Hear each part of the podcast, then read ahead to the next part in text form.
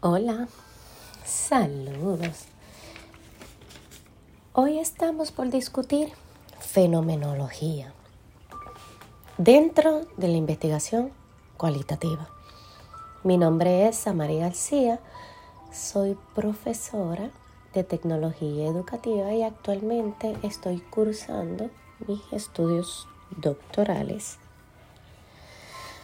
y dentro del curso de la investigación cualitativa, fenomenología, es uno de los aspectos que se discutió a inicios de clase. ¿Y cuál es ese significado y ese método dentro de lo que se discutió en la lectura? Pues vamos a comenzar con la terminología. La fenomenología hermenéutica es un método de reflexión sobre las estructuras básicas de la experiencia vivida de la existencia humana. El término método se refiere a la forma o actitud de abordar un fenómeno. Hermética significa que la, reflexión sobre la experiencia debe apuntar al lenguaje discursivo Por ejemplo, cuestionar reflexivamente y estar obsesionado con las fuentes y los significados de ese significado vivido.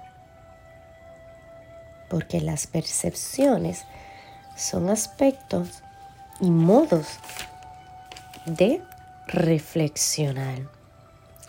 La fenomenología es la vía de acceso al mundo, tal como la experimentamos. Entonces también hay otro concepto.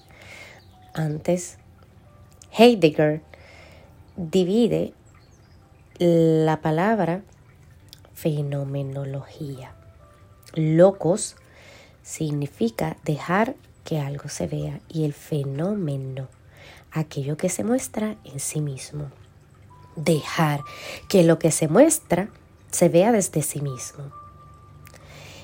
Y tenemos este concepto de la pre-reflexiva. Y esa parte a mí me gustó porque tenía que ver con reflexionar de lo ya vivido. Una reflexión es una reflexión de la reflexión o del pasado, una reflexión de algo que ya pasó. y esta parte mm, me gustaría mencionarla. Eh, como les mencioné, fenómeno es un tema o un dominio o algún estudio. Y la logía es de psicología, sociología, biología y así sucesivamente. Regresando a la parte de la pre-reflexiva. Uno de los ejemplos en cuanto a una experiencia ordinaria que la lectura menciona es el ejemplo de esta mamá que fue a compartir con su hijo mayor eh, una tacita de café en un restaurante. Las experiencias como ella lo comenta es este ejemplo donde su hijo en un momento dado le agarra la mano y ese momento a ella la llevó cuando él era pequeño, porque estamos hablando de que su hijo ya era una persona adulta. Y esa experiencia la llevó a la pre-reflexiva, a un momento en donde el niño era más pequeño y sucedía que mamá le agarraba de la mano a su niño. Y este evento, su hijo adulto le agarraba la mano a mamá. Y ese es un proceso de lo que es la fenomenología, que te lleva a un pasado aún más allá y te lleva a reflexionar, porque las emociones que se explica en la lectura que esta mamá tuvo por ese momento, definitivamente es un proceso de sentimientos y reflexión. Yo nunca había escuchado más bien lo que tenía que ver con esta terminología. Pero esto de la...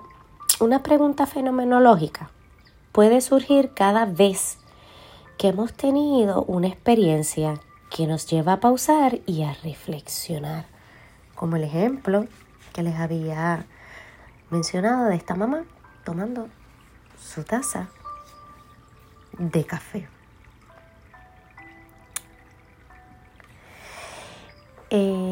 La fenomenología es el proyecto que intenta describir el sentido pre-reflexivo de la hora. Al volver a contar, por ejemplo, esa experiencia de tomar el café, está trayendo esa experiencia de la conciencia reflexiva. Con ese ejemplo de recordar cuando su niño era pequeño, es que se está enfocando en, en eso, una experiencia vivida. Regularmente se describe el escenario, los eventos, el lugar. Y regularmente esto es algo que cotidianamente las personas pasamos por este proceso. Regularmente puede suceder como cuando uno tiene una conversación con algún amigo de infancia y de mucho tiempo y mientras están conversando de su presente y hasta de su futuro, hay episodios que te recuerdan o te traen recuerdos del pasado y eso te trae un tipo de emoción. Y esto es un breve y corto resumen de el significado de la fenomenología. El libro que estábamos leyendo fue el capítulo 2, que habla del significado y método. Y el libro es de Max Dan Manning, La fenomenología de la práctica. Fue en el 2014 el libro de la Left Coast Press.